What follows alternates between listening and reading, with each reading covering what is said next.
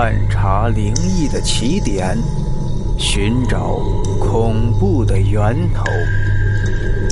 欢迎收听今天的故事。我回到住的地方，一路上不和任何人交流，避免产生别人因得罪我而横死的现象发生。开门后，我整个人有点懵了。退出去看了看门牌号，确定是自己的房子，才再次进门。房间太干净了，地板被拖得发亮，桌子柜子被擦得反光，那些脏衣服全部都不翼而飞了。我挠了挠头，哎，这是什么情况啊？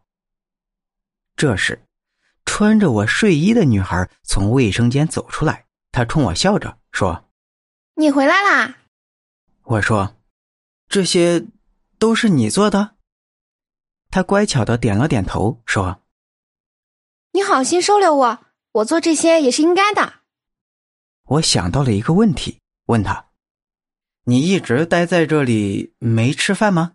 女孩说：“我不饿。”一整天不吃饭，你不饿呀？女孩愣了几秒钟，说：“呃，还还是有点饿的。”换衣服，我带你吃饭去。夜市摊的角落，女孩穿着我的 T 恤和牛仔裤，喝着两块钱一杯的绿豆粥，吃了几个馒头。在我的再三盘问下，她告诉我，她的名字叫周木曼，今年二十三岁。小时候因为和父母关系不好，从家里逃出来，在郊区一个工厂上班。昨天和朋友吵架，一气之下辞了职。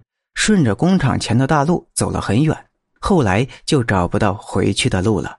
结果碰到了我。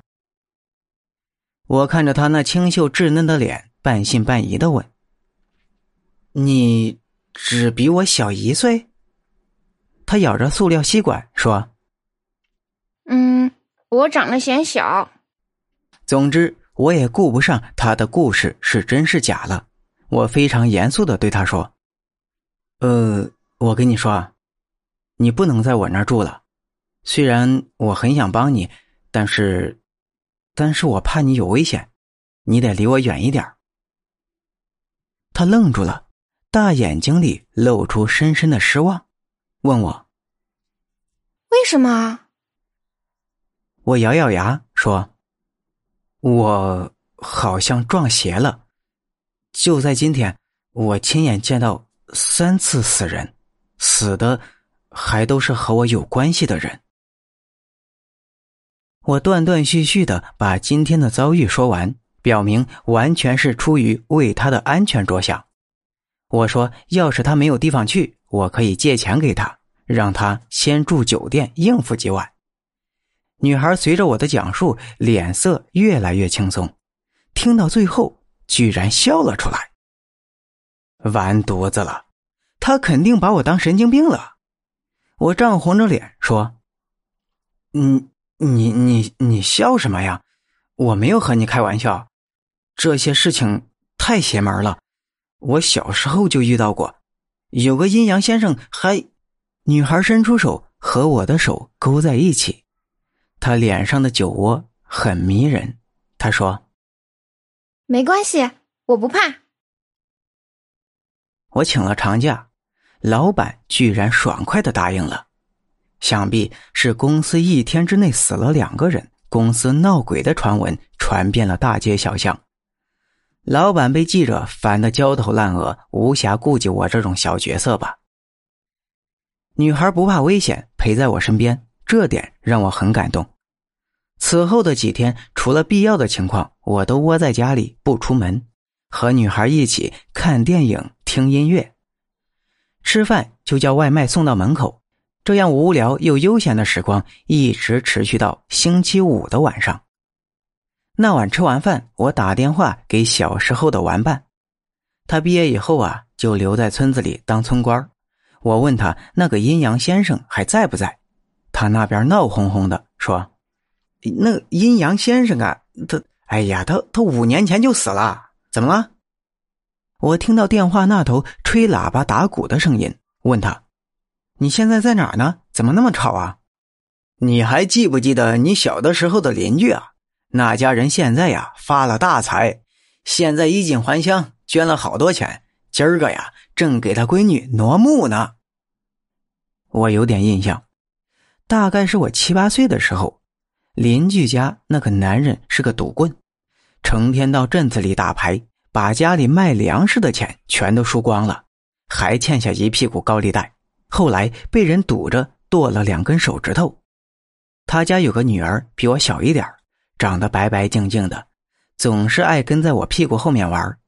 后来呀，在水库发现了他的尸体，听说是失足落水淹死了。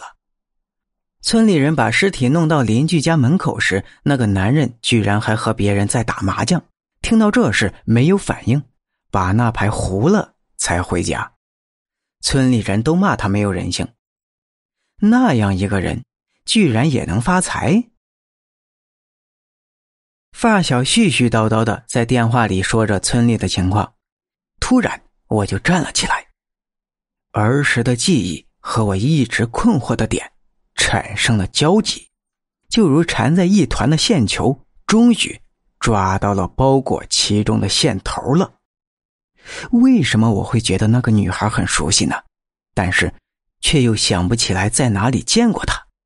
为什么自从那个女孩出现以后，我的生活里就发生了种种怪事？我大声打断发小的话：“你刚刚说的那家人叫什么名字？”发小说：“呃，周朝廷啊。”我声音打颤：“不是问他，他，他，他，他女儿叫什么名字？”呃，你等等啊，我去看看墓碑。嗯，叫。周慕曼，我浑身颤栗，拿着电话的手忍不住发抖，慢慢侧过脸，耳边那个脸色雪白的女孩，对我露出了一个诡异的笑容。